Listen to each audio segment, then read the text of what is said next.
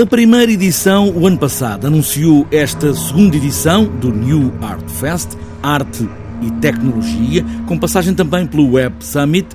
António Cerveira Pinto é o diretor do festival e fala nesta ideia de espalhar a arte e a tecnologia pela cidade, mas desta vez mais concentrada no Museu Nacional de História Natural e da Ciência, com o sublinhado Lisboa Cidade Aberta. O ano passado nós começámos talvez com uma grande ambição e fomos para muitos sítios ao mesmo tempo. Este ano concentramos a iniciativa no Museu Nacional de História Natural e da Ciência, na Rua da Escola Politécnica, e nos 48 eh, MOPs que existem espalhados pela cidade, onde apresentamos, como, tal como fizemos o ano passado, short vídeos, pequenos vídeos, vídeos de segundos, não é?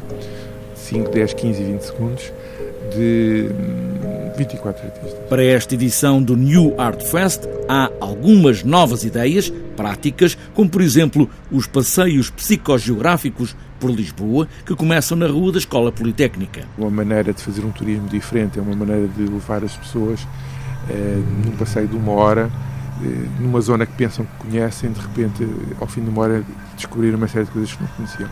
Isso faz-se através da utilização de um algoritmo.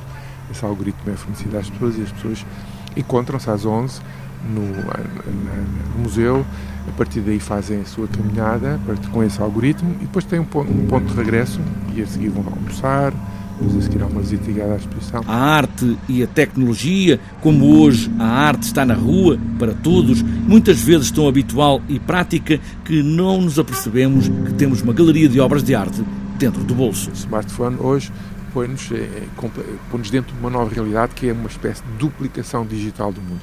Ora, essa duplicação tem duas fases. Uma é científica e tecnológica, computacional.